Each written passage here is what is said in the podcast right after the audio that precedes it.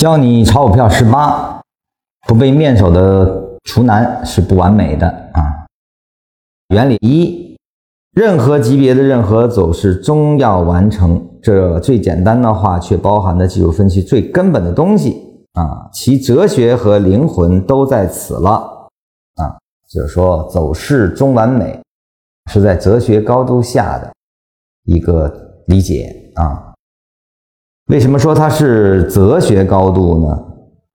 任何走势终将完成，他在后文也说了，它实际上对应的走势的生住坏灭啊，就说没有一个恒常不变的存在，任何走势不可能无休止的运动下去。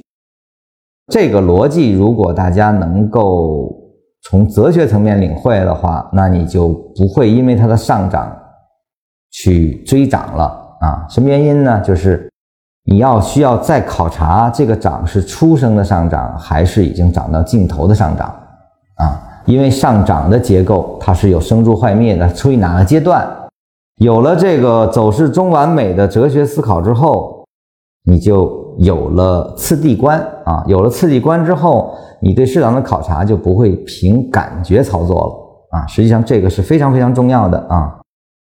这里面也同时带来了一个最简单，但是也是最核心的问题啊：如何判断一个走势类型完成了呢？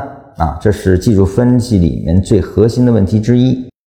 假如一旦判断知道了下跌的结束，就知道随后必然要面对的是盘整和上涨，而后的两种走势对多头来说都必然产生利润，唯一的区别就是大小与快慢的问题了。如果在市场中能找到一种百分之百确定的盈利模式，那是最伟大的成就了啊！至于快慢，可以研究出一些新的标准来进行判断啊。而在逻辑上，这是后话了。什么意思呢？就是说，我们得先确认下跌结束啊，在下跌结束的点，我们来介入，这是能保证一定盈利的。至于说快慢的问题，实际上那是另一套标准来去决定的。